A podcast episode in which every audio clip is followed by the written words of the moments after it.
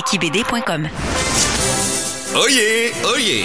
François Bégin, animateur de l'émission Ça ne tombe pas du ciel, est actuellement dans le dernier droit de sa campagne et il ne manque pas de toupette. Ce qui lui manque par contre, c'est des supporters. Encouragez sa campagne de sociofinancement sur la plateforme La Ruche. Aidez-le à dépasser son objectif d'ici le 26 octobre pour financer la sortie de son livre sur les finances personnelles afin que lui aussi puisse dire Think Big, sti. Visitez françoisbégin.com. Ce message est payé et autorisé par euh, François Bégin. Ça tombe pas du ciel, vous est présenté par CKRL 89.1. Le succès, l'argent, la liberté, ça ne tombe pas du ciel.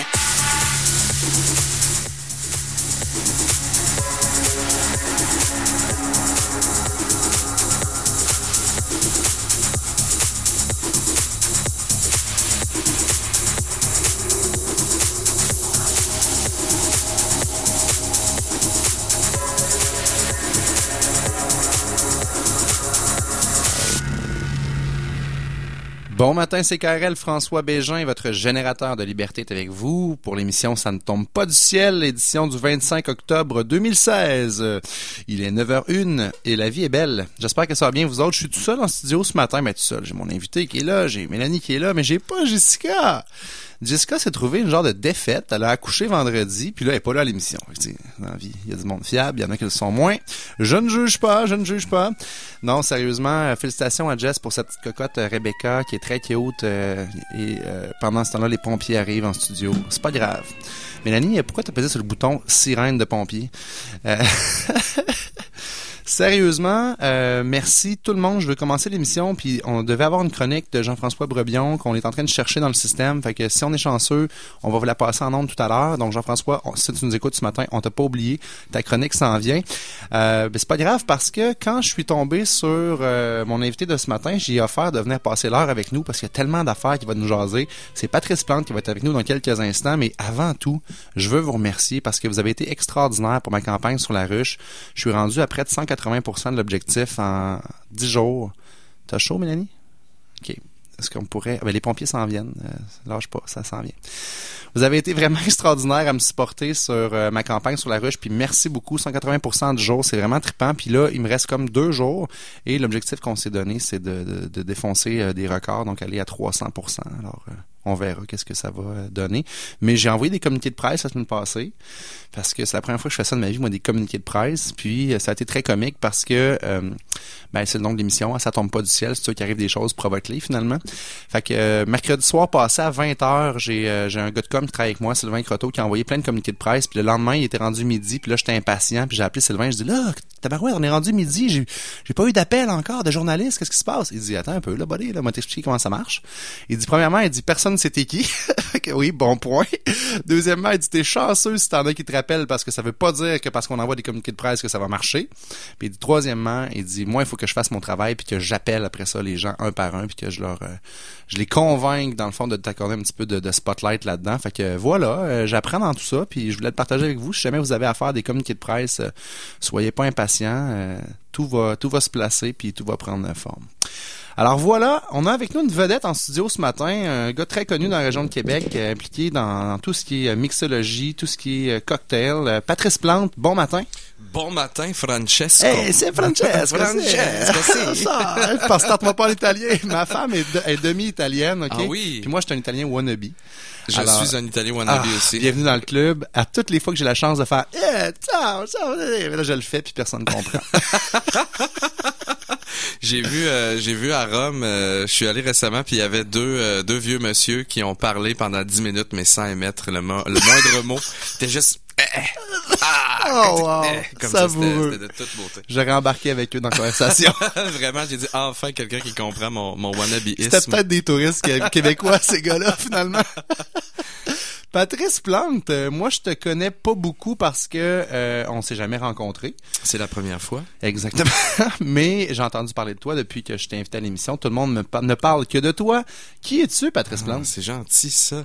Qui suis-je Euh, Où vais-je? C'est une grande question. Euh, en fait, euh, pour ceux qui ne me connaissent pas, euh, je suis euh, je suis mixologue, donc chef mixologue à l'atelier sur euh, sur Grand Allée et euh, j'ai une compagnie qui euh, qui s'appelle Monsieur Cocktail. Donc Monsieur Cocktail, c'est à la fois euh, une ligne de sirop à cocktail pour vous simplifier la vie. C'est une plateforme aussi pour démocratiser la culture là, avec des centaines de recettes pour vous aider à apprendre la, ce que j'appelle la cuisine liquide, en fait, parce qu'on fait de la cuisine dans un verre. Euh, et euh, ce qui est intéressant de cette plateforme-là aussi, c'est que ça vient dans mon désir de pédagogie. Donc, la plateforme vous enseigne comment faire la recette au fur et à mesure que vous êtes dedans. Donc, tout est cliquable. Vous pouvez cliquer sur les spiritueux pour savoir lequel acheter à la SAQ. Vous pouvez cliquer sur un sirop pour avoir la recette instantanément. Donc, la plateforme est vraiment vivante puis elle est là pour vous aider dans votre dans votre parcours d'explorateur du, du, du fin nectar. Ça goûte déjà bon.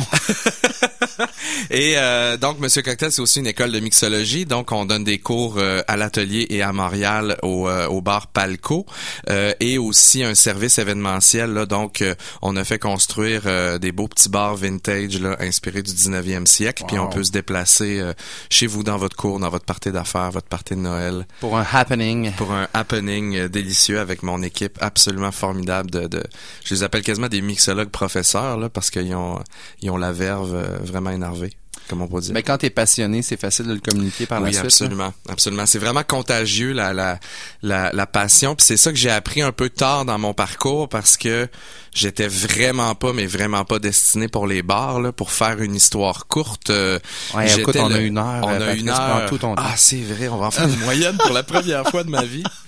Alors, euh, disons que j'étais euh, j'étais assez vraiment introverti quand j'étais jeune. Euh, tu sais le bon vieux stéréotype euh, du euh, du petit gros boutonneux qui joue à Donjon Dragon. Euh, donc j'étais euh, j'étais dans mes livres, j'étais très solitaire, euh, très gêné aussi et T'es un gars de Québec? un gars de Québec. Allé où au secondaire? Je suis allé à la polyvalente de Charlebourg. Oh yeah. Oh yeah. Mais en fait, je me suis promené aussi dans les cégeps. Là. J'ai fait, j'ai fait Limoilou, Québec, j'ai fait Sainte-Foy, je me suis promené un petit peu. Et euh, j'ai étudié en design web, en fait. Design web et euh, programmation, là, donc la, la technique Ce qui allait avec le, le, le- Ce qui allait avec le stéréotype. Il y avait un manuel. je l'ai suivi jusqu'au bout. non, mais euh, c'est ça. Donc, euh, c'était ben, c'était tout nouveau aussi pour moi. C'était c'était fascinant.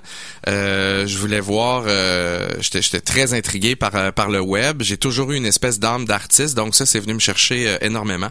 Donc, euh, je suis abouti. euh, J'ai abouti en fait euh, au gouvernement petit à petit. Euh, comme intégrateur web et euh, j'y suis resté pendant près de huit ans Wow. donc de 2003 à 2011. Et donc, euh, j'ai j'ai parcouru pendant ces années-là une espèce de transformation personnelle. Donc, je me suis mis à... euh, j'ai rencontré une fille qui m'a montré euh, le bonheur des salades, euh, arrête de manger des pizzas pochettes. Et euh, donc, je me suis euh, je me suis intégré au monde culinaire euh, tranquillement, tu sais, avec euh, tous les stéréotypes. Là, Anthony Bourdin, Ricardo, Di Stasio. Je me suis mis à lire leurs livres, à essayer des recettes. Et euh, j'avais pas vraiment de background culinaire, euh, étant donné que mes parents étaient pas curieux. Euh, et je me suis mis à triper euh, cuisine. C'est quoi à ce moment-là de ta vie la portion que l'alcool prend? Ça, c'est une très bonne question. L'alcool occupe une très petite place. Alors, juste pour te donner une idée, j'ai bu mon premier verre de vin à 22 ans. OK. Euh, Ça va bien que le stéréotype. Ouais, là, on mon, est- mon, euh, donc j'allais dans les pubs, mais un nightclub bar, là, la première fois que je suis sorti au Boudoir, c'était le 1er mars 2010, donc j'avais euh, j'avais 27 ans à l'époque. Capoté. 27-28 ans. La première fois que je suis sorti dans un bar. C'est Wow. très récent. Et j'ai comme euh, j'ai comme explosé. En fait, j'ai des amis autour de moi qui sont hyper inspirants, euh, des amis d'enfance que j'ai que j'ai suivis. Je me suis comme collé à leur euh, tu sais à leur positivisme. Tu sais, souvent il y a, il y a- y a une façon de voir la vie. Euh, moi, j'étais plutôt dans un J'étais plutôt, euh, comment je pourrais dire ça, indifférent en fait. Là, j'avais pas vraiment de. de, de T'étais comme un genre de chenille dans son cocon, là, Exact. En train de prendre ton envol. là. Exactement. Donc euh, petit à petit, je me suis je me suis mis à changer ma philosophie. Donc euh, j'ai arrêté complètement de manger tout ce qui est fait euh, en laboratoire. Je mange juste 100% naturel. Fait que j'ai pas de méga secret là, parce que j'ai perdu j'ai perdu une centaine de livres en fait de 20 à 27 ans Ah, ouais.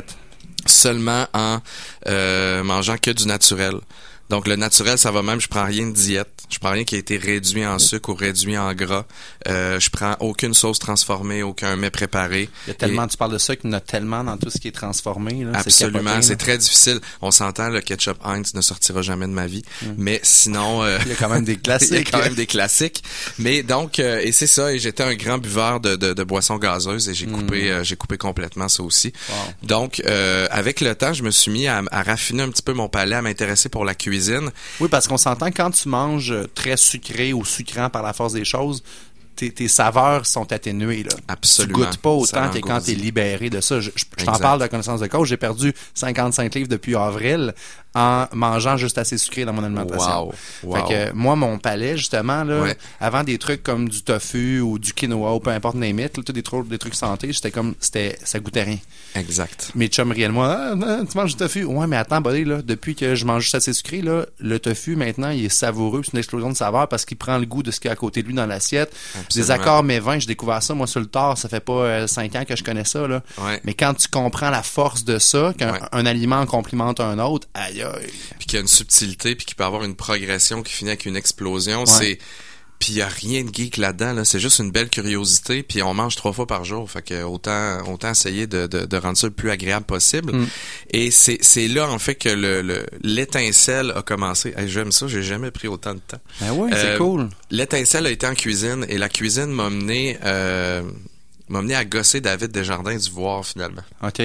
Euh, j'ai lancé euh, avec mon ami, euh, il est arrivé une, une étape difficile euh, quand j'ai eu 27 ans qui a comme été la la, la renaissance et euh, sans aller dans les détails, euh, je me suis dit ok la vie on a juste une, fait que t'aimes pas t'aimes pas ton travail, faut que tu changes quelque chose. C'était pas c'était pas dans un c'était pas dans une philosophie de dire ok je laisse tout aller, je recommence à zéro, mais juste essaye de placer des, des graines dans l'univers pour voir si ça pourrait pas éclore quelque part. Donc euh, Tu j'ai devenais de plus en plus un peu ton meilleur ami, finalement. Exactement, exactement. Apprendre à vivre avec moi, mais apprendre, tu sais, la confiance en soi, c'est comme la passion, c'est hyper contagieux. Donc, je dis souvent, les gens qui ont des problèmes de confiance en eux, qui euh, qui ont de la, de la difficulté à, à affirmer leurs points ou à faire ce qu'ils ont vraiment envie de faire, euh, commencez par vous euh, intéresser à une passion, parce que souvent, quand on s'intéresse à quelque chose qu'on aime, on travaille fort. Puis pour moi, ben le talent c'est 95% d'effort dans la vie. Et si vous mettez beaucoup d'efforts dans quelque chose que vous aimez, vous n'aurez pas l'impression de travailler, mais vous- le regard des autres va changer aussi. Et si le regard des autres change, ça va vous donner confiance Et- en vous. Si ça vous donne confiance en vous, dans votre passion, vous allez découvrir que cette confiance-là va se traduire dans l'auto personnel, professionnellement, dans toutes les, les, les- dans toutes les zones de votre vie. C'est fort ce que tu dis, ça résonne en moi parce que bon, je t'ai parlé du secondaire, puis tantôt en, en hors d'onde, on, parlait de gel, tu sais, t'as pas de gel dans tes cheveux puis tout ça, puis il y a vraiment un lien là-dedans. Moi, j'ai toujours été au secondaire monsieur social. J'avais Ouais. Pas de grand ami profond, mais j'étais chum avec tout le monde. Tu vois le genre de gars là, tu je me Ouais. prenais dans les corridors, hey Frankie, non non non, OK, c'était cool. Mais même si j'étais comme ça, personne ne m'écœurait en dedans de moi, pas tant confiant que ça. tu sais. Puis je faisais de l'impro au secondaire puis tout ça, puis Ouais. j'étais connu dans la place. Mais j'avais des sais, il y a toujours les hots au secondaire, là, puis eux Ouais. autres, j'étais- j'étais pas nécessairement capable de connecter avec ces gars-là. Puis ça allait beaucoup avec ma coupe de cheveux. Je te parlais que moi, j'avais une gouttière. Une Je mettais, je mettais ma calotte le matin, puis sans me sécher les cheveux. Fait que comme j'avais les cheveux longs, ça faisait des genres de gouttières de chaque côté. C'était de toute beauté. Et un jour, je découvre le gel. On est en secondaire 5, il est tard là, quand même. là. Je me suis fait pas écœurer, mais tu sais, je sens que je suis pas, je je fais pas partie de la gang. tu sais. Ouais. Puis il y a Vincent Girard, je me souviens toute ma vie. Vincent Girard, pour moi, c'est comme le hot du secondaire, tu sais. Puis Vincent, aujourd'hui, on se recroise, puis c'est très drôle, tu sais. Il est avocat, maintenant, je le salue. Puis à un moment donné, je mets mon gel dans mes cheveux, puis je l'assume pas. Je me dis, ah, si, je vais me faire écœurer avec mon gel. Puis Vincent Girard me spot le matin même et dit, Hey Frank, c'est donc hot ton gel. Et là, ça a commencé. Depuis ce temps-là, tu vois, j'ai du gel à matin, je n'ai Ouais. jamais arrêté de mettre du gel Ouais. dans mes cheveux. C'est con, là. C'est une petite con, mais anecdote. ça a été, ça a été un, un gros compliment pour toi qui, qui, qui, qui a eu beaucoup d'impact par la suite. confiance en moi à Ouais. partir de ce, ce petit moment-là. J'ai été chanceux d'avoir ça au secondaire parce qu'il y en a que ça va tard dans leur vie. Là. Toi, tu me parles qu'à 27 ans, tu commençais à. Mais Christy, c'est, on n'a pas idée à quel point d'un on est méchant quand on est flou. absolument. Puis que tu me parles de passion, mais je suis content que tu aies trouvé une passion parce que je pense que des passions dans la vie vont sauver du monde. Absolument. De trouver sa passion, c'est pas facile. C'est pas facile. Parce que tu peux passer des années à chercher, moi j'appelle ça être sur ton X, tu sais. Ouais. Il y en a qu'à 60 ans, ils sont encore frustrés au ministère comme t'a- t'aurais pu l'être si t'avais resté là, tu sais. Ouais, ouais, ouais, ouais. Puis c'est, puis c'est fascinant parce que, tu sais, euh, ce qui est, ce qui est un peu frustrant des gens passionnés, c'est que sont dedans. Tu sais, quand tu l'as pas trouvé, là, et, euh, tu sais, moi, c'est quand on sait bien, tu sais, c'est facile, euh, tes talents en mixologie, attends un petit peu, là, j'étais vraiment pas destiné à ça. Non, c'est ça. Euh, Il y avait rien dans le profil qui disait qu'à un moment donné, j'allais atterrir C'est pas un conseiller d'orientation qui te dit ça? Exactement dans les bars.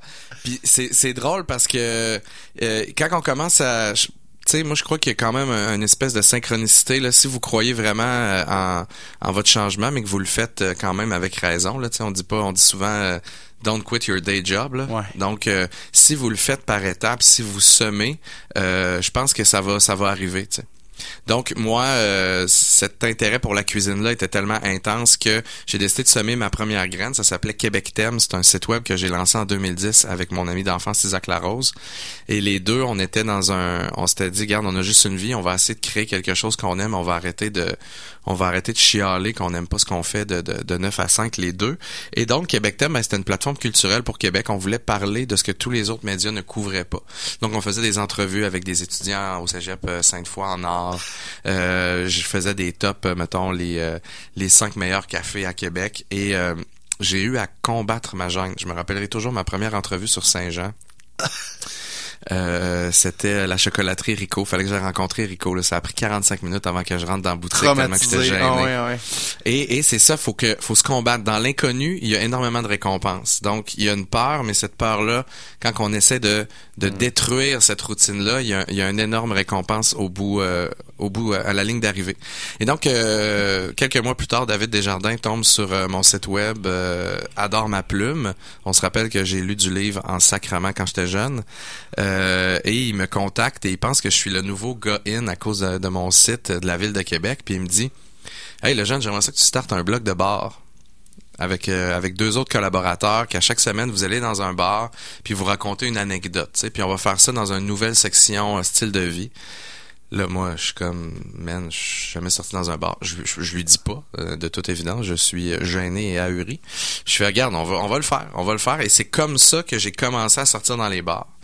Et euh, Mais à vivre l'expérience, peut-être behind the scenes finalement, en Exact. arrière des rideaux. là. Exactement, comme une espèce de de- de- de- d'espion, Ouais. comme un, un imposteur. Mais le, le syndrome d'imposteur est très fort quand tu changes ta vie de A à Z. Là, et euh, faut apprendre, faut apprendre à vivre avec ce syndrome-là parce que le syndrome de l'imposteur te pousse à travailler plus fort que les autres pour euh, rattraper. Et donc, euh, c'est là qu'on voit des, des, des explosions dans, votre, dans vos passions et dans, et dans la reconnaissance. Donc, euh, petit à petit, euh, j'ai convaincu David Desjardins que je devais être son nouveau critique resto, parce que moi, je voulais être critique resto à la base, je voulais pas écrire sur les bars. Ben oui. Euh, je l'ai tellement gossé qu'il a fini par me dire oui. Euh, j'ai envoyé euh, le CV d'un ami qui était en fait euh, mon CV. Il a trouvé ça très drôle. Il dit OK, toi le jeune, t'es, spécial. Et il m'a il a envoyé mes chroniques à Montréal. Montréal, ils ont dit OK, euh, ce gars-là, il a une super plume. Mets l'autre à la porte, on garde, euh, on garde. Patrice. Et euh, là, je suis tombé en amour avec la restauration en faisant euh, en faisant le tour des restaurants pour le guide Resto Voir. Et c'est là que j'ai fait, OK, gars, ma passion est là, je quitte tout, je m'en vais en cuisine. Ça fait deux ans que, que j'ai semé, puis que je- là, je suis prêt, je me, je me lance je me lance dans l'inconnu. Et là, me- à ce moment-là, tu pars, t'es pas entrepreneur, là, encore. non, là. du tout, du tout. Donc, euh, 29 ans, je m'inscris en cuisine. Mais j'ai quand même une âme entrepreneur parce que je vois que c'est un peu difficile de passer, tu sais, par la, la ligne normale, là. Tu sais, donc, euh, tu vas être plongeur, tu vas être commis, tu vas monter les échelons, tu vas devenir euh, serveur. Donc, moi, je, je me suis dit, non, non, je commencerai pas à flipper des boulettes euh, au McDo. euh, je suis rendu à 29 ans quand même. Donc, j'ai j'ai fondé ma compagnie avec un autre, euh, un autre ami, euh, Jean-Michel Leblond, qui s'appelait Tripé Caviar à l'époque. Et euh, c'est Tripé Caviar, en fait, qui m'a mené vers la mixologie. Donc, euh, on a T'as-tu des entrepreneurs dans ta famille? Non. Euh, en fait, mon grand-père, mon grand-père avait des épiceries. Grand-père Plante. Euh, a eu plusieurs épiceries. Mais tu euh, l'as pas vécu étant jeune, proche, là, tu sais. Non, absolument pas. Tu sais, c'est des, c'est des vagues souvenirs parce que mon grand-père est mort très jeune. Donc, euh, je l'ai pas beaucoup connu, là. Euh, j'avais 8 ans quand il est décédé. Euh, mais euh, ça fait partie des histoires de mon père. Tu sais, mon père qui a lâché l'école en secondaire 3 pour aller euh, aller travailler dans l'épicerie de de, de, de, de grand-papa, tu sais, puis euh, qui se gavait dans un steak le soir, puis piquait de l'inventaire. Ça, c'était, ça fait partie du... Il y a un mythe autour de exact, ça, il y a un beau mythe autour de ça. Mais non, il y a, y a aucun entrepreneur dans ma famille. Je suis même, euh, je suis même le seul à avoir été à l'université là, euh, dans la famille. euh, donc, j'avais quand même un désir, euh, un désir plus grand. Mais ça, ça vient d'où? C'est- une plus longue On histoire. pourrait penser que ça coule dans tes veines, mais tu sais, on n'a pas de preuves scientifiques de ça encore. ça, faudrait demander à Dr. Phil. Et euh, Zéro crédibilité. Zéro. Et euh, donc c'est ça, fait que pour euh, pour accélérer un peu le, le, le processus, euh, je me je me suis rencontré, je me suis rendu compte que j'étais encore malheureux en cuisine. Je comprenais pas pourquoi. Je dis voyons, euh, le cave, t'as tout changé pour ça, tu tripes, t'es un artiste, et je me suis rendu compte que c'était pas ça mon filon. Mon filon c'était l'humain. Euh, je me suis rendu compte qu'il me manquait encore du contact. Fait que autant j'étais malheureux en arrière d'un ordinateur, autant j'étais malheureux dans une cuisine 15 heures par jour à couper des légumes. Je me suis rendu compte que j'avais besoin de cette interaction-là et que l'interaction avec des gens que je que je ne connais pas puis que je peux découvrir d'autres choses d'eux euh, et qui était très drastique avec mon enfance, qui était très solitaire, que ça me nourrissait. C'était comme une bonne nuit de sommeil. Mais là, tu dis, je me suis rendu compte de. T'as une révélation en te réveillant la pas nuit? eu, ou- non, c'est c'est jamais venu en révélation. Je me suis juste dit, euh, j'ai juste été attiré un peu. euh, il y avait une énergie, euh, pas sexuelle, mais il y avait une énergie quand j'ai vu mon premier mixologue à l'œuvre. Donc, je suis rentré dans un dans un événement que dont je faisais la cuisine et le mixologue était là, faisait sa petite cuisine rapide. Il attirait les il foules, était probablement le centre aussi. de l'attention ça. et il amorçait une discussion. Donc, il y avait un échange d'histoires et j'ai juste été excessivement happé par ça. J'avais pas compris encore que c'était l'humain qui me nourrissait à ce moment-là, mais j'ai fait OK, c'est ça que je veux faire. Wow. Et c'est et j'ai excessivement peur parce que là, j'ai 30 ans, puis je veux commencer à faire du bar. Et j'ai jamais travaillé en restauration. Ah, puis là, tu peux partir avec tes, tes peurs, tes limitations, dire, il y en a, lui, ça fait 25 ans qu'il fait ça, un tel, tu sais. Tu veux, tu veux devenir le Tom Cruise de cocktail qui lance ses trucs, mais en même temps, t'as pas d'expérience. T'es donc ben imposteur. Tu sais, je me rappelle un moment donné, j'avais pris deux bouteilles à vin vide, puis je commençais à essayer de flipper ça dans, dans mon salon. euh, un pur désastre, j'avais rien commencé. Et là, j'étais dans j'étais dans mon, mon premier mode, là, je commençais à rentrer dans mon mode porqueno, là. Pourquoi pas? Et euh, j'ai vu une annonce de, de François Massicotte à télé, Visa ça va. J'ai fait pourquoi pas? Alors j'ai j'ai loadé mes cartes de crédit, je suis allé autour Alors, du monde. n'écoutez pas cette portion de l'entrevue à la maison. On parle quand même de finances et d'entrepreneuriat ici. Ne faites pas comme Patrice Plante. Ne faites pas comme moi. Quelle bonne idée, pareil. Trouvez votre voie. Parce que tu t'es vraiment mis une pression. Ouais. Puis c'est correct de se mettre une Cette pression. pression-là, c'est ça qui te fait bouger. Exact. Donc, euh, je me suis dit, OK, là, il n'y a pas vraiment d'école de bar. Comment je fais pour me former? Ah non, je recommencerai pas l'affaire de devenir boss boy, de monter. Donc, je me suis dit, regarde, je vais aller me former avec les meilleurs. Je me suis formé toute ma vie dans les livres. J'ai lu toute ma vie. Donc, euh, j'ai euh, j'ai loadé mes cartes de crédit, là, mais de façon très littéraire. Et euh, je suis allé faire le tour du monde. Je suis allé... Et j'avais un gros désir de voyage aussi à ce moment-là, fait que ça a combiné deux besoins. Et je suis allé dans les meilleurs bars, voir les meilleurs barman. Euh, T'as m'asseoir pris des rendez-vous, t'es pointé là, it? Non, j'avais. euh, en fait, ce que je faisais, c'est que j'avais un petit rallye là, standard. C'est que je me pointais, je savais exactement à quoi le chef barman ressemblait ou un de ses ou un de ses bons bartenders. S'il était pas là, j'étais ok, on va se voir demain. Je changeais tout de suite d'endroit. Je me calais au bar. Euh, je commandais pas mal souvent un dry martini parce que pour moi le dry martini est un peu comme les échecs, tellement simple mais tellement complexe à la fois. Donc je me, je me suis dit dès le début, la- le secret est dans le dry martini. Donc si quelqu'un me fait un bon dry martini, il est bon. Wow. Le, le, le, le bartender a du talent. Et donc, je me suis juste mis à prendre des notes, euh, à analyser, analyser les goûts, euh, lire des livres pendant, pendant que j'étais dans l'avion sur euh, la mixologie et euh, les harceler. Donc, je leur posais des questions. Pourquoi tu fais ça avec tes S? Pourquoi t'es mis là? Qu'est-ce que t'as fait là? Et je suis revenu après quelques mois, là, c'était des... C'était des petits sauts, là. C'est quoi que t'as fait comme destination? je suis allé, je suis allé à New York. Ouais. Je suis allé à Toronto, qui à ce moment-là était pas, était pas très évolué par rapport à aujourd'hui. Il y a vraiment une explosion. Euh, fait les premiers bars à Montréal. Dans ce temps-là, il y avait le lab euh, qui venait d'ouvrir. C'était la sensation. Euh, j'ai, euh, je suis allé aussi à San Francisco, à Miami. Après ça, j'ai sauté à Londres, qui a été très révélateur. Je suis allé jusqu'à Tokyo. Pour parce que les bartenders là-bas ont un style excessivement différent. Euh, je me rappellerai toujours d'un bartender en particulier à, à Somerville, donc euh, au Massachusetts, qui m'a euh, qui m'a vraiment là ma, ma, ma technique de de, de, de, de- shaking est vraiment vraiment euh, est vraiment une inspiration d'un d'un d'un dude que personne connaît dans un sous-sol de Somerville. euh. Puis Donc, pourquoi tu t'es ramassé à Somerville dans un bar? Y étais-tu comme la coté magie dans un... Ouais, non ça? la magie d'internet en fait euh, j'étais de passage parce que je faisais la tournée. Dans le fond je suis descendu via la côte est puis là je me suis rendu compte que dans le Maine puis dans le Vermont à cette époque-là il se passait pas grand-chose en mixologie c'était beaucoup plus de la bière. Et euh, on est on est atterri à Boston mais on s'est trompé de sortie. Puis on est arrivé dans un petit quartier là Somerville c'est beau tu sais c'est une petite euh, une petite ville étudiante. Il y a une il y a une grande grande grande rue euh, qui, euh, qui ressemble beaucoup à la base ville. Et j'ai fait oh mon dieu c'est donc ben beau. On a décidé de rester. Puis là on s'est dit bon ben là on a faim on va-tu quelque part? Puis on est tombé dans un salon sur internet qui était bien coté. Et euh, en dessous de ce salon là qui était dans une, une vieille station de train il y avait un, un espèce de petit bar caché Wow. puis là, c'était le Burger Week euh, à Boston, donc euh, on a on a décidé de rester manger là et c'est ça a été un de mes premiers contacts avec euh, avec l'art du bar caché là, tu sais, un petit peu euh, un petit peu intriguant, mystérieux, euh, attirant. Donc, euh, je suis revenu à Québec. Euh, j'ai quitté à ce moment-là, j'étais encore à l'école hôtelière euh, en cuisine. J'ai j'ai j'ai lâché mes cours. Euh, en revenant, j'étais allé en Inde aussi. Ça, ça faisait partie de mon périple. là. Dans le fond, la, la, la grosse décision s'est passée beaucoup là. Euh, puis c'est là que j'ai lu beaucoup aussi sur les cocktails avant de revenir. Et donc, euh, j'ai décidé de, j'ai décidé que je faisais le saut, mais là, j'avais des connaissances, mais j'avais aucun, euh, aucun contact. Et la providence a fait en sorte que euh, j'arrêtais tellement pas de parler de cocktails puis de montrer des photos de cocktails euh, à tout le monde parce que je faisais encore des événements en bouffe, mais on faisait des accords cocktails à cette époque-là avec un mixologue de Montréal. Puis je peux imaginer tes photos de voyage, c'est que des bars puis des mixologues. exact. Non, mes professeurs euh, et le directeur de l'école, à l'école hôtelière, il faisait bon, ben coudon, ça a l'air qu'il est barman, puis il nous l'a jamais dit, tu sais, il tripait bien sur couper des légumes puis faire euh, faire du fond de volaille.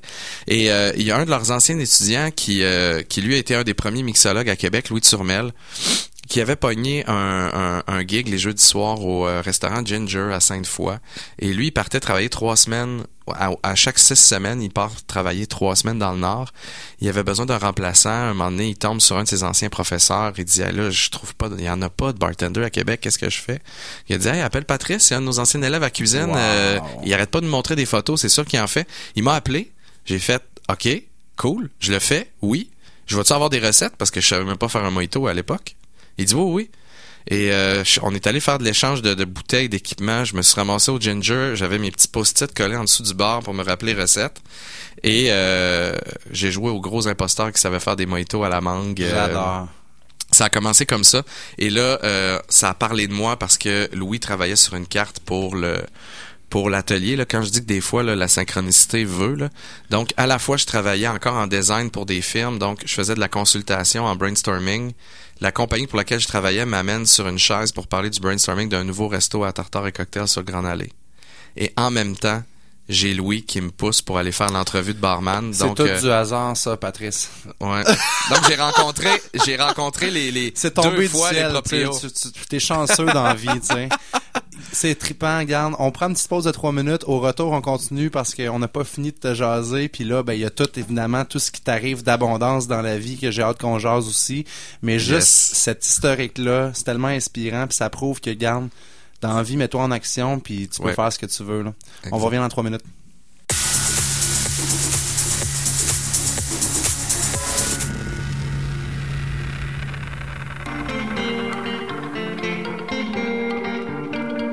CKRL 89.1. Alors que le bruit de nos talons sur le macadam trempé résonne dans la nuit de décembre, alors il faut rattraper le temps perdu, le temps passé loin l'un de l'autre. Tu me dis que bientôt peut-être on va se retrouver, que bientôt peut-être tu vas revenir. Alors mon cœur s'emballe mais je le garde pour moi, je me contente de sourire et de jouer avec la pierre de mon briquet.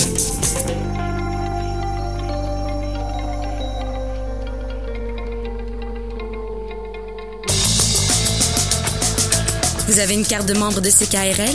Économisez 15% chez Chichio Café, 875 rue de Clairefontaine à Québec. chichiocafé.com.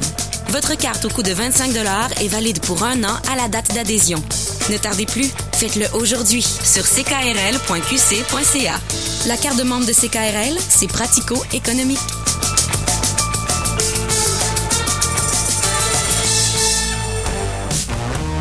Ici Jessica Leb. Je vous donne rendez-vous le vendredi 28 octobre dès 18h30 pour l'émission Bière et Culture en direct de la Ninkasi Saint-Jean. Ce mois-ci, CKRL invite le groupe Caravane à partager ses produits québécois préférés. Quels seront leurs bières, vins, spiritueux, boissons non alcoolisées et mets favoris? Caravane sera en prestation pour l'occasion.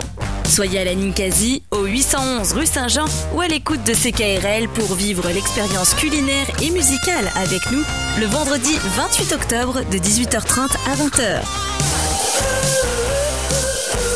C'est un rendez-vous. En octobre, ne manquez pas Juste la fin du monde, le dernier film de Xavier Dolan présentement à l'affiche.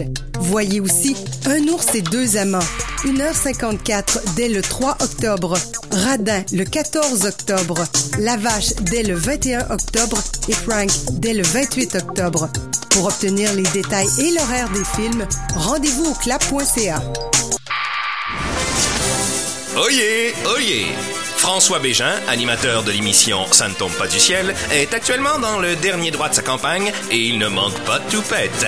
Ce qui lui manque par contre, c'est des supporters. Encouragez sa campagne de sociofinancement sur la plateforme La Ruche. Aidez-le à dépasser son objectif d'ici le 26 octobre pour financer la sortie de son livre sur les finances personnelles afin que lui aussi puisse dire Think Big, sti. Visitez françoisbégin.com. Ce message est payé et autorisé par euh, François Bégin. Cette émission vous est présentée par CKRL 89.1 Québec.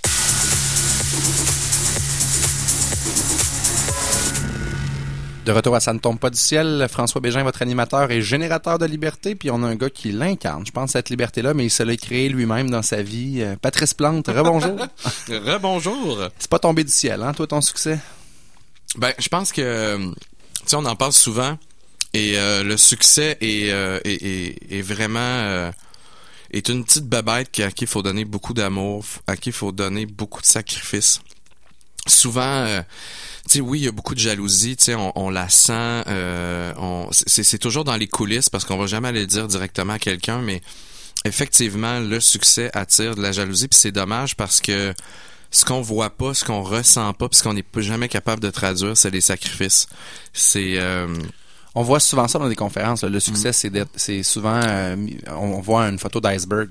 Ce que tu vois, c'est le gros char, euh, les beaux vêtements, tout ça, c'est la pointe de l'iceberg. Mais ce que Ouais. tu vois pas en dessous, c'est les sacrifices, les heures que tu as passées, euh, sans compter. C'est, aussi les problèmes humains, Ouais. les, les, les challenges quotidiens. Tu sais, ça a l'air, ça a l'air idiot, mais avez-vous déjà mis quelqu'un à la porte? Hmm. Euh, juste ça, là, quand tu l'as jamais fait, c'est euh, c'est quelque chose. Est-ce que euh, est-ce que vous êtes déjà chicané avec avec des associés, avec des clients, avec donc il y a, y a tout ça qu'on voit pas et qui est une énorme masse de découragement qui qui peut faire des ravages. Donc, faut avoir énormément de volonté pour continuer puis y croire et voir un peu plus loin et garder en fait le même le même état d'esprit qu'on avait quand on a commencé puis qu'on était devant rien. Faut garder cette innocence là puis cette naïveté là pour euh, pour continuer. L'argent, tu sais, moi j'entends souvent ça, que l'argent change les gens. Moi, j'y crois pas à ça. Je pense que l'argent amplifie qui que t'es à la base. Ouais. Euh, si t'es une bonne personne, tu vas être encore plus une bonne personne avec de l'argent. Si t'es une mauvaise personne, ça va être le contraire, tu sais. J'y crois aussi. Mais c'est facile de euh, d'être déconnecté par contre par rapport à tes origines puis de où tu pars. Ça c'est une facilité parce que oui peut-être que tu deviendras pas une mauvaise personne si à la base c'était une bonne personne, mais ça peut être facile d'oublier de ton parcours. Ça c'est à toi en tant que Ouais. personne de te, de te le remettre d'en face le plus souvent possible. Ouais, absolument. Puis il y a aussi il y a aussi une grande grande grande euh, méconception méconception du euh, Misconception? misconception. Hey, je l'ai je l'ai eu celle-là, mon anglicisme de la journée. Euh, de, de de la perception de l'argent euh, que les entrepreneurs ont qui est, qui est totalement fausse Ah en ben fait. ben. Euh, surtout, je dirais dans les dix premières années là, pour pour le vivre c'est incroyable à quel point ce n'est pas euh, c'est c'est pas aussi rose que ça l'a l'air. Il y a beaucoup de paraître. Ouais. Parce que veux, veux pas, t'as pas le choix, tu dois paraître pour euh, pour continuer, mais euh, il y a quelque chose qui se cache justement en dessous de, de l'iceberg. 100% d'accord. Des fois, ça a l'air bien beau, puis euh, le char, il est beau dans le cours, mais il en, en dessous de ça, ben, les le crédit, ça pète de partout, puis la carte de crédit est encore loadée, puis t'as aucune idée. Combien d'entrepreneurs euh, ils reçoivent un employé là, en, en égo, puis l'employé vient puis dit « Hey, j'aimerais ça, boss, que tu m'augmentes mon salaire. » Mais ce que l'employé sait pas, c'est que le boss, ça fait deux ans que c'est pas pris de paye parce qu'il est pas capable. Exact. C'est c'est capoté, ça, mais les gens Ouais. ne savent pas ça, faut leur dire. Exactement, exactement. Puis c'est c'est c'est correct. Puis je veux dire, il y a des, tu sais, des fois, des fois, je me sens dans un monde que j'aimerais ça être un employé, puis pas avoir de tracas, puis euh, avoir mes soirées, pouvoir planifier, voir les gens que j'aime. Parce que tu sais, on veut veut pas, on se dit la la vie, il y en a juste une. Donc quand tu dis que la plupart de ma trentaine, je l'ai passé à travailler, à non pas m'amuser, à faire des, euh, des soirées entre amis, ben ce moment-là, je le récupérerai pas plus tard. Donc, il faut quand même être conscient que avec toute la, la, la toute la bonification qu'une passion peut nous apporter au niveau de nos émotions, de notre confiance en soi, au niveau de ce qu'on veut réaliser, euh, faut avoir une prise de conscience assez vite. Par exemple, est-ce que je fais ça juste parce que l'entrepreneuriat est à la mode? Est-ce que je fais ça pour me prouver quelque chose ou je fais ça parce que ça me nourrit vraiment? Est-ce que tu fais ça juste pour l'argent? Ouais. Si c'est le cas, tu vas te décourager rapidement.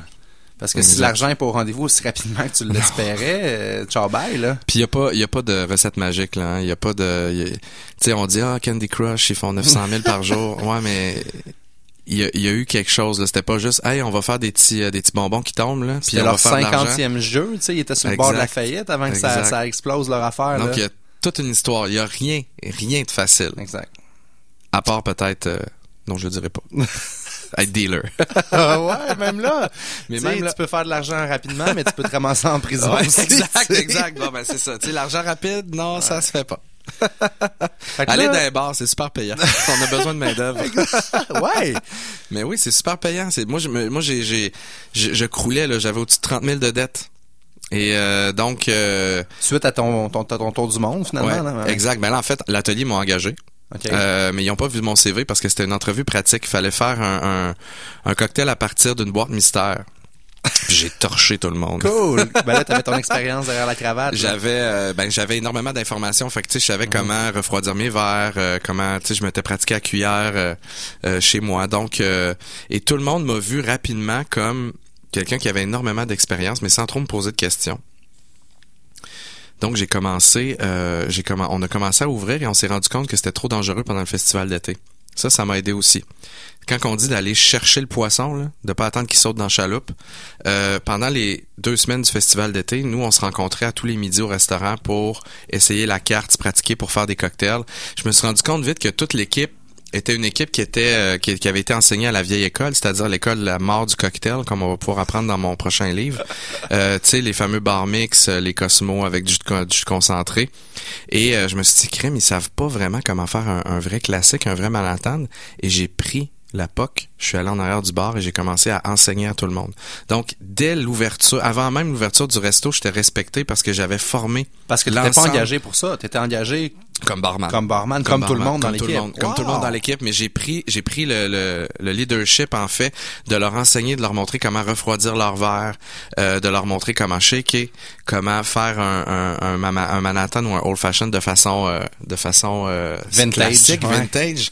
Puis ce qui est vraiment drôle, c'est quand on a ouvert le restaurant, tu sais, euh, peux pas sentir plus petit cul imposteur que ça là, à 30 ans ouvrir un resto sur Grande Allée. Un, un resto, on s'entend qu'il y avait une, cer- une certaine pression, une certaine aura. Absolument. De par le fondateur. De par le fondateur, les restaurateurs en arrière, Ben James oui. et son fils Fabio Monti. Et donc, euh, la pression était énorme. Puis là, à chaque fois que les gens arrivaient au bar puis me commandaient des petites cochonnes, des Blue Lagoon, là, j'étais comme, je regardais les autres gars, je dis, c'est quoi ça? Je suis jamais sorti d'un bar. Je sais pas c'est quoi du sourpuss, du porn star. Je sortais au pub Puis on s'entend que les goûts au Québec sont pas très développés. Qu'on parle de bouffe ou de, de- de- d'alcool, c'est pareil. Exactement, mais c'est normal. Puis je veux dire, c'est on est à des années-lumière d'où on était il y a quatre ans quand on a ouvert. Le palais, c'est tellement raffiné. Puis tu sais, on peut, c'est c'est autant un cadeau. Tu sais, on rit, mais le Starbucks a donné de l'intérêt pour le café. Il y a des petits cafés artisanaux qui, qui Ouais. commencent à, à ouvrir. Euh, la microbrasserie nous a amené l'IPA, la double IPA, donc un contact avec l'amertume que le Québécois n'avait pas. Et toute cette amertume-là, ce, ce degré de raffinement dans le café, dans le vin aussi, avec euh, toute la, la- la grande entreprise de la SAQ et des gars comme Phil Lapéry, font en sorte que là, le cocktail était mûr pour tomber de l'arbre. On réalise de plus en plus que du Tim Hortons, ça goûte l'eau de vaisselle. Exactement! Et qui ont sûrement mis du Crisco dans le filtre Ah, avant wesh. de passer le café dedans. C'est quoi cette huile-là? Mais en fait, on, on en reparlera un autre jour, mais l'huile, c'est pour sauver euh, sauver sur les cosses. Ils vont rajouter de l'huile au grain. Donc, quand vous achetez un grain de café, s'il est huileux, tenez-vous loin. C'est juste pour euh, sauver des sous parce que ça l'alourdit euh, votre sac et donc vous avez moins de café. Wow. Et en même temps, ça vient avec un goût euh, ben, qu'on est habitué, mais qu'il faut euh, qu'il faut euh, délaisser. C'est comme le, le beurre de pinot, les petits nounours, je les aime bien, mais quand t'as goûté au du naturel, sucre, c'est clair. Oui, mais tu dis ça, mais quand t'es pas désintoxiqué, je pourrais dire, là, Ouais. tu goûtes au beurre naturel, puis c'est comme arc. ouais, exact. Mais quand tu deviens désintoxiqué du sucre, ben là, moi, je me fais du beurre d'amande Ah oui, c'est tellement bon. Que je mets dans un yogourt avec du sirop d'érable. C'est le meilleur dessert que t'auras jamais goûté de ta vie, man, parce que la texture est là, puis tout Ouais. est là. Mais ça, tu peux pas comprendre ça si t'embarques pas dans ma secte de, de couper le sucre. exact, exact. Puis on est bien fin, on accepte tout le monde. Exactement, il y a de la place. Euh, mais il faut que ça reste naturel, tu sais, faut pas couper le sucre, je pense, en y allant avec de l'aspartame puis des des, Non, des, des, mais non. des choses comme ça. C'est pas de couper le sucre, c'est d'équilibrer ton sucre. Parce que t'en as du sucre dans des fruits, t'as des plein d'aliments qui sont sucrants naturellement. Mm. Mais tout ce qui est sucre rajouté, c'est le, c'est, le poison. Là, Exact, exact. Ce qui amène à mon poison favori, le cocktail qui est sucré. Imaginez-vous donc. Oui, parce Mais- qu'il y en a beaucoup de sucre dans, dans, dans les cocktails. Mais est-ce que tu vas encore là opter plus pour du naturel là-dedans? Ou- Toujours, du naturel, mais il y en a moins qu'on pense. On pense souvent parce qu'on est habitué, tu sais, souvent les gens, la première chose que 80% des gens qui viennent à mon bar me disent, je veux un cocktail pas trop sucré. Là, je dis, rassure-toi, un cocktail trop sucré, c'est un cocktail manqué. Même le pina colada ne serait pas censé être sucré. Pina colada, le sucre vient de l'ananas. Hmm. S'il goûte sucré, c'est quelqu'un a rajouté du sucre, mais il est pas censé avoir un ajout de sucre dans un dans un pina colada. Donc c'est un c'est un sucre qui est naturel, c'est un sucre de fruits, c'est du fructose. Ça goûte pas la même chose. Quand on croque par un ananas, la première chose qui nous vient en tête, c'est pas oh brownies. Non, c'est ça. bon. Euh, donc c'est ça. Il y, a du sucre, mais il y en a moins qu'on pense. Mais ça demeure. Tu sais, pour moi, un cocktail c'est un cadeau, mais c'est un cocktail aussi. Ça vous apprend aussi à, je dis souvent, boire moins, boire mieux. Donc vous allez boire beaucoup, vous allez boire et ingérer beaucoup plus de sucre si vous partez ça à go. Euh, Une bière, c'est 6 cubes de sucre. Absolument. Si vous prenez euh, un cocktail standard, donc un sour, euh, ça va peut-être être 2-3 cubes de sucre et vous allez en boire bien moins que de la bière. Donc c'est sûr qu'après ça, l'alcool se transforme en sucre dans le sang, l'éthanol, pour euh, pour s'éliminer, mais euh, ça demeure beaucoup mieux que vous euh, que vous nourrir à coup de à coup de cuillère à de, de, sucre blanc. Mais ça demeure un plaisir qu'on s'offre. Puis moi, je suis en train de travailler parce que c'est quelque chose qui va toujours m'importer. Là. Donc sur Monsieur Cocktail, on, on a une nouvelle section. On travaille beaucoup le sans alcool, les cocktails sans sucre ajouté, donc juste du sucre de fruits. Fait qu'on va remplacer par exemple le sirop simple par du melon d'eau. Euh, on va sortir une série smoothie très bientôt, là, la semaine prochaine. Wow. Smoothie Euh, alcoolisé ou pas nécessairement? Sans alcool. Là, on rentre vraiment dans voici un smoothie savoureux. On utilise les techniques de chimie du mixologue, Wow. mais on vous fait quelque chose 100% sans alcool, sans sucre ajouté, et on vous dit à la fin, si vous voulez faire un déjeuner avec, rajoutez euh, une demi-tasse de tofu soyeux, euh, des amandes en, en collation à côté avec du fromage. Mais pour moi, ça c'est quelque chose qui n'a pas encore été travaillé. Et moi, quand je suis rentré en, en mixologie, j'avais 30 ans, je venais pas de la restauration.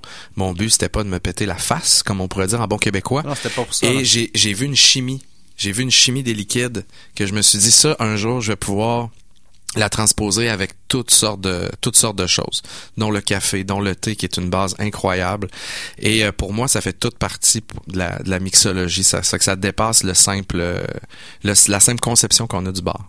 Et là, ce qui est à venir pour toi, il y a un livre qui Oui. est en train de se faire imprimer probablement. Moi, j'étais tout excité quand j'ai vu le livre passer sur Facebook. J'ai dit, je veux une copie en Une studio. copie. Non, Frank, il est pas imprimé encore. il est pas imprimé encore. The rest is history. Euh, donc c'est ça, j'ai passé euh, les quatre dernières années à l'atelier à travailler comme un fou et à rembourser mes dettes. Bravo. Ça l'a pris dix mois. Ah, Travailler six jours semaine en bar, ça paye, les amis. ben crème, c'est bon ça. Et euh, donc... euh, Ça paye quand t'es bon. Parce que si t'es poche et que t'échappes tes bouteilles encore. Bon, c'est sûr que là, faut pas donné, mais à un moment donné, il faut apprendre. Ah ouais. Et euh, donc, euh, tout ça pour dire que euh, j'ai sorti un premier livre en 2014 avec l'atelier. On a sorti un petit, euh, un petit 2000 copies. Là. On, on voulait, euh, on voulait faire un cadeau, euh, un cadeau à nos clients. Moi, c'était une belle aventure parce qu'on l'a fait de A à Z. Fait que j'étais un passionné d'édition. Je viens du monde du design. Fait que c'était de, de tout voir les étapes là, de choisir l'imprimeur, choisir le relieur, aller voir la grosse Bertha de Je Je 1985. suis là-dedans présentement avec mon livre. Je sors mon livre vendredi cette semaine. Ah oui, t'es plus vite que moi? Fait, ouais, mais moi, j'ai, c'est ça, j'ai, utilisé la voie rapide, mais euh, je, je suis vraiment fier. Ça a pris 18 mois quand même à écrire ce, ce petit bébé-là. Là.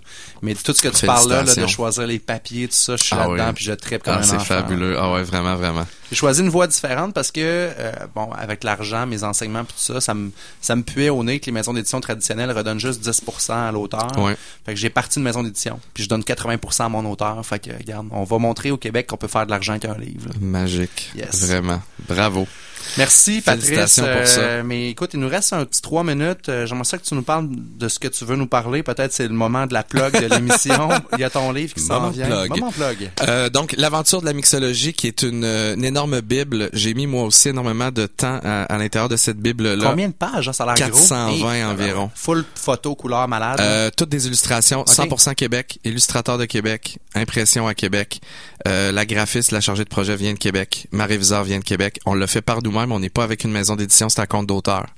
Euh, donc, l'aventure de la mixologie va se détailler à 44,95, euh, disponible dès le 6 décembre dans plein de petits points de vente, euh, un peu partout au Québec et à l'atelier directement. Vous pouvez aller le commander en prévente à 10 dollars de rabais. 34,95 Wow. en ce moment sur Bistro l'atelier slash livre et toutes les euh, préventes vont être dédicacées. Ensuite de ça, si vous voulez euh, faire de la mixologie gratuite, Amazon, connectez-vous sur monsieur-cocktail.com. J'espère que ça va devenir votre nouveau rendez-vous quotidien euh, pour euh, la, la, la mixologie liquide. Je me dis, Colin, on se garde tellement, là, on passe des après-midi en famille à faire des pâtes fraîches. Euh, pourquoi on finit par boire du V8 ou du soda quand on est rendu au moment de prendre un verre? Allez triper cuisine sur monsieurcocktail.com et découvrez que on travaille toutes sortes de choses. On vient de lancer un, programme spécial sur les cidres. Donc, une, espèce, c'est complet, complet sur l'automne. Andréane Hamel, Patrick Beaulieu et Annie Ferland qui travaillent sur les photos. Vous êtes des génies, je vous aime. Donc, allez sur Monsieur Cocktail, découvrez un peu euh, la cuisine liquide à travers le site et découvrez aussi peut-être l'école. Donc, euh, le savoir que moi, j'ai pris d'arrache-pied on l'enseigne euh, sous une forme de discours et euh, quand vous sortez de ce cours-là, ben vous avez un bagage euh, immense parce qu'on enseigne les bases, on n'enseigne pas euh, les sex on the beach. On enseigne les jus frais, on revient, on revient à la base de ce que la mixologie doit être. Donc, euh, allez faire un petit tour sur l'école et euh, tant, tant qu'à plugger, tonique québécois, qui est un nouveau sirop de tonique qu'on a sorti à base d'argousier de Oh. Saint-Ferréol et de thé du Labrador de Charlevoix. là. Si vous voulez pimper votre euh, votre gin tôt, euh, essayez. C'est dans un notre ligne. amateur de gin. Moi, c'est moi c'est du Hendrix en passant. Désolé pour euh, tout ce qui existe à québécois, mais Hendrix co- cocombe, j'ai rien trouvé qui goûtait plus le ciel que ça à date de ma As-tu vie. déjà goûté à Roméo? Oui. Roméo Gin? Je, ben, moi, ce que j'aime du Romeo, c'est ce que j'aime du Hendrix avec le cocombe. Mais le Romeo, Ouais. c'est sans le cocombe, juste comme ça, il est bon. Ouais. Mais, euh, Mais il y a plein, il y a plein d'autres saveurs dans le Roméo en Oui. plus du concombre effectivement.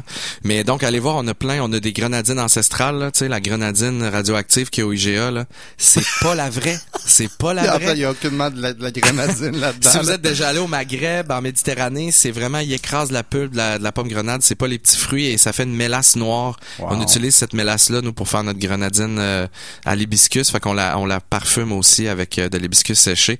Donc, si vous voulez un peu transformer, on a des, on a des, des sirops super complexes, là, déjà faits. J'ai partagé sur la page euh, Facebook de Ça ne tombe pas du ciel, euh, Patrice, euh, d'abord le, le lien pour le livre et ensuite Monsieur Cocktail. J'invite nos auditeurs à aller voir ça. Merci beaucoup pour ton temps. On a pris une heure Merci ensemble, ça a été vraiment trippant. Bonne Vraiment. continuité.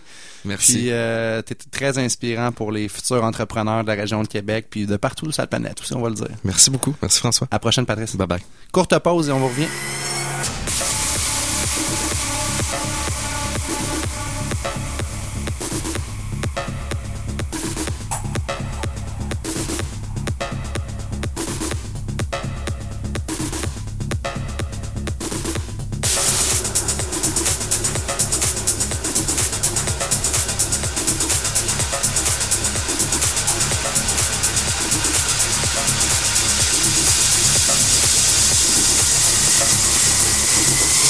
Ça ne tombe pas du ciel.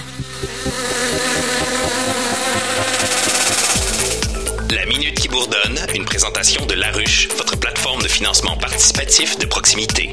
laruchequebec.com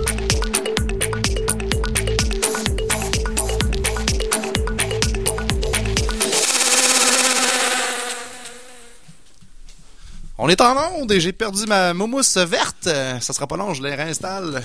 Mélanie, tu veux-tu m'aider un peu? Ah! OK. Comment ça... Hey, je suis un peu comme fiberglastic. Ça se dit-tu ça? Fiberglastic? Quelle belle entrevue. Patrice Plante, sérieusement, euh, un gars d'ici. Fierté. Hashtag fierté ce matin. Euh, allez voir, euh, allez acheter son livre, premièrement. Allez voir le set Monsieur Cocktail. Vraiment trippant, c'est bien fait. Puis quoi d'autre que de mieux dans la vie que prendre des cocktails en étant naturel puis en pas trop abusant sur le sucre. Ça va vous faire du bien. euh, c'est vraiment cool. La minute euh, qui bourdonne, on a avec nous Emmanuel Pékin de l'OSQ. Bon matin, Emmanuel. Bonjour. Ça va bien? Ça va très bien, merci. Merci aux gens de la ruche euh, de nous supporter dans nos, euh, nos folies, nos bulles au cerveau. Puis on reçoit Emmanuel de l'OSQ pour euh, le projet sur la ruche qui est la musique symphonique en cadeau. Et oui. Qu'est-ce que ce beau projet? Eh ben en fait, euh, l'OSQ s'est associé pour le prochain concert famille du 13 novembre avec la, mobi- la mobilisation des porteurs des droits des enfants. Donc, ils sont euh, en fait euh, une cinquantaine d'organismes qui supportent les droits des enfants. Et dans cette, dans le cadre de cette mobilisation, on a voulu mettre en avant en fait le droit des enfants à à l'accès à la culture. Hmm. Et donc, on s'est dit pourquoi pas partir une campagne de sociofinancement où on ferait appel à la population, en fait, euh, d'offrir tout simplement des billets de concert qui iraient directement aux enfants. Donc, c'est pour ça qu'on l'a appelé euh, Offrez la musique symphonique en cadeau aux enfants. Donc, on fait appel euh, à la population euh, de nous aider donc euh, à acheter des billets qui seront distribués dis- directement via la mobilisation, via donc ces 50 organismes qui ont à cœur la défense des droits des enfants. Donc, euh, on fait appel aux donateurs à faire des dons de tout de tout montant. Ça va de 14 dollars à 1000 dollars et plus si on veut. L'objectif, c'est récolter 4000 dollars. Actuellement, on est rendu à 84%. Yay! Donc, euh, on a presque atteint, mais Félicitations. mais maintenant, on est rendu euh, à dépasser cet objectif. Donc, Ouais. euh, évidemment, plus on aura de dons, plus il y aura d'enfants qui iront au concert. Donc, on espère que ça va être une belle réussite. La bonne nouvelle, c'est qu'il vous reste 26 jours pour le faire, donc vous avez le temps de vous rendre au-delà de votre Oui, 100%, ça, c'est certain. Moi, je peux témoigner de ce que la musique a fait dans ma vie. J'étais un joueur Tout de fait. saxophone. Moi, j'ai commencé avec le, le violon. En fait, je devais Mm. avoir euh, peut-être 5-6 ans quand j'ai commencé. Et on a, on a parlé avec Patrice tantôt, c'est que les passions, ça a pas de prix dans la vie. Quand tu découvres une passion, tu peux aller loin avec ta passion. Tout à fait. Ça peut te rester accroché, te Ouais. sortir des fois de l'intimidation ou de toutes sortes de choses parce que ta passion, c'est ton petit jardin secret. C'est là que tu vas vraiment te sentir bon, développer ta confiance en toi. Euh, et euh, malheureusement, souvent, de parce que c'est quand même dispendieux de devenir musicien, à moins qu'on on se lance vers le chant ou, ou les, les percussions, mais euh, c'est pas tout le monde qui a accès à de la musique puis à vivre la magie de ce que vous pouvez transmettre. Dans le fond, à l'OSQ, c'est magique. là. Ceux qui n'ont jamais eu la chance d'assister à un concert à l'OSQ, c'est il y a de la magie dans l'air. Oui, puis les concerts pour enfants, donc le concert du 13 novembre pour lequel on va inviter les enfants, euh, c'est vraiment un concert qui va tourner autour de la trompette, autour de autour de l'orchestre. Ça s'appelle Fred Piston Symphonies avec sept trompettes. Wow. Ça va être vraiment un concert qui va être adapté au jeune public. Et puis effectivement, je suis tout à fait d'accord avec vous. euh, L'importance de la musique euh, pour les enfants, moi j'y crois vraiment. Euh, je pense que d'avoir accès au, au très jeune âge à la musique, à la musique symphonique, c'est vraiment important. Il y a beaucoup d'études qui prouvent l'importance de de la musique dans le développement des enfants. Euh, il y en a des tonnes d'études. La qui- voilà, c'est concentration, le travail d'équipe, la persévérance. euh, la réalisation, même au niveau cognitif aussi, la musique c'est extrêmement important dans le développement de l'enfant. Donc euh, nous, Et c'est a- pas tous qui ont la chance. Comme moi, j'avais une grand-mère qui jouait du piano. On avait un piano Ouais. chez ma grand-mère. Elle m'a initié à ça, mais c'est pas tous les enfants qui ont la chance d'avoir ça. Tout à fait. Donc là, c'est l'occasion de euh, d'offrir cette possibilité à des enfants qui peut-être euh, n'ont pas euh, le- la famille pour les amener euh, à des concerts symphoniques. Ben là, grâce à votre don, on va pouvoir. euh, Il y a beaucoup d'enfants qui vont pouvoir assister à ce concert-là. Donc, concrètement, c'est vous qui choisissez les organismes qui vont redistribuer Alors, ce les sont, billets? ce sont les organismes qui font partie de la mobilisation des porteurs des droits des enfants. OK. Donc, il y a une cinquantaine d'organismes à Québec. On parle, par exemple, du Centre de pédi- pédiatrie euh, sociale de Québec, de la, du Pignon Bleu, euh, le, également des, des, des porteurs culturels comme le, Musée de la Civilisation, le Musée des Beaux-Arts de Québec, l'OSQ. Euh, donc c'est un ensemble de 50 euh, organismes essentiellement euh, communautaires, mais aussi des partenaires culturels qui font partie de cette mobilisation et qui ont vraiment à cœur la défense des droits, de tous les droits pour les enfants. Et ces organismes-là sont vraiment euh, plugués, si je peux dire le mot, là, au cœur des problématiques puis Tout des besoins. Là. des problématiques euh, de- qui sont reliées aux enfants. Et euh, cette année, donc, la mobilisation, la, la semaine des droits des enfants va débuter par le concert avec l'OSQ le 13 novembre, pour se terminer le 18 novembre au musée des Beaux-Arts, où euh, en fait on va faire appel à la population euh, pour que les enfants dessinent des bouquets de Ah, droits. ah. Euh, donc euh, il va y avoir des, des, des fleurs que les enfants pourront confectionner en papier, en carton, et sur chaque pétale ils pourront indiquer le, le droit qu'ils ont à cœur. Alors Wow. par exemple, bon, peu importe, donc tous les droits qu'ils auront à cœur. Et Ouais. le 18, 18 novembre, on va faire une remise donc de ces bouquets aux acteurs politiques pour vraiment porter les droits des enfants. Et ça va venir des enfants, donc Oui, c'est un message qui est très. Porteur. Là. Tout à fait. Et là, je consulte présentement votre page euh, sur laruche.com, laruchequebec.com. Euh, ça commence, bon, les gens peuvent faire un don, mais à 14 dollars, euh, on va avoir le nom sur le tableau d'honneur dans le grand hall du euh, théâtre de- du Grand Théâtre de Québec, en fait, le jour du concert, un reçu d'impôt aussi.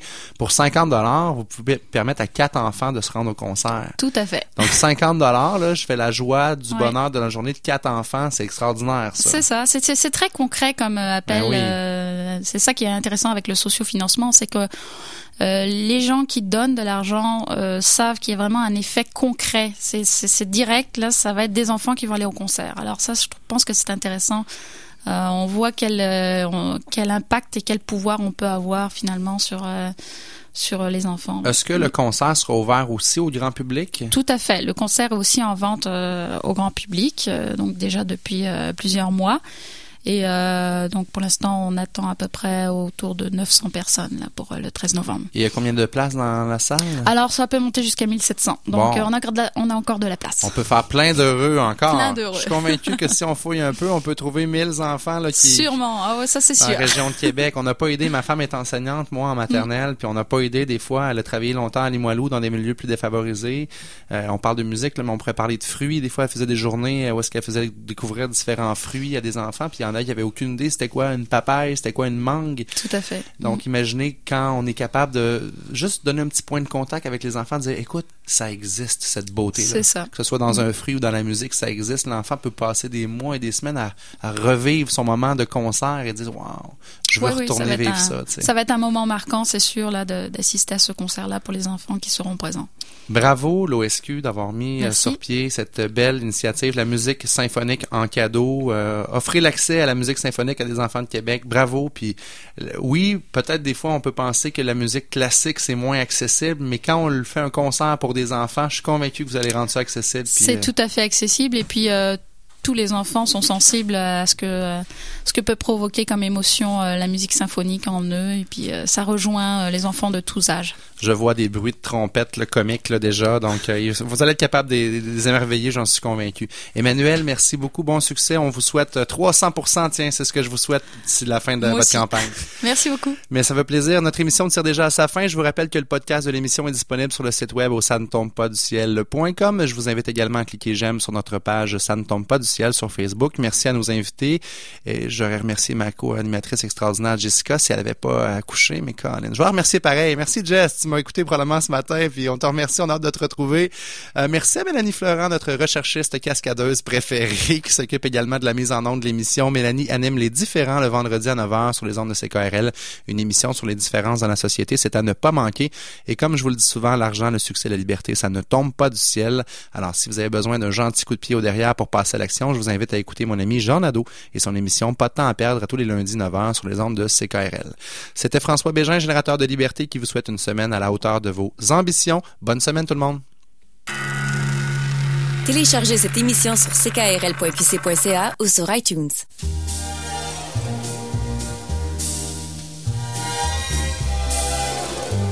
CKRL 89.1 Ça s'appelle l'amour et ça marche au chiquet.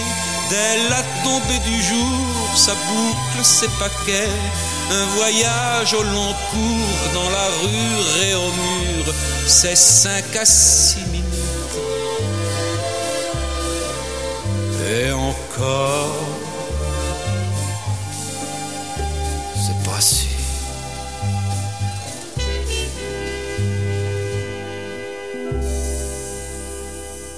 Donc la première phrase, c'est les filles. J'ai la tête d'un nuage, vous chantez avec Corian. Les garçons, vous répondez. À ne pas manquer sur la fabrique culturelle, J'ai fait une chanson qui se voulait uplifting, c'est-à-dire une chanson qui, qui nous élève. Parce que moi, c'est comme ça que je vois la culture. Ça élève les esprits, ça élève les consciences. une ouverture vers la créativité avec Corias et 50 000 élèves à travers le Québec. Tout le talent d'ici, une seule adresse, lafabriqueculturelle.tv. La foire du disque de Québec approche à grands pas. Plus de 35 exposants seront présents avec des milliers de disques vinyles à vendre. C'est un rendez-vous le 5 novembre prochain, de 10h à 16h, au Centre récréatif Saint-Roch, 613 rue Prince-Édouard. 2 l'entrée. Pour plus d'informations, visitez foiredudisquequebec.com. Tous les vendredis dès 20h, Michel Dubois vous propose un choix éclairé de musique blues, des idées de sortie et des entrevues à l'émission Rue d'Auteuil. Cette émission vous est présentée par Audiolite, le spécialiste en son et images de haute fidélité. Audiolite, 50 ans de tradition et d'innovation. Visitez notre page Facebook audiolite.qc.ca. Oyez, oyez! François Bégin, animateur de l'émission Ça ne tombe pas du ciel, est actuellement dans le dernier droit de sa campagne et il ne manque pas de toupette. Ce qui lui manque par contre, c'est des supporters. Encouragez sa campagne de sociofinancement sur la plateforme La Ruche. Aidez-le à dépasser son objectif d'ici le 26 octobre pour financer la sortie de son livre sur les finances personnelles afin que lui aussi puisse dire Think Big, sti. Visitez françoisbégin.com. Ce message est payé et autorisé par euh, François Bégin. 89.1.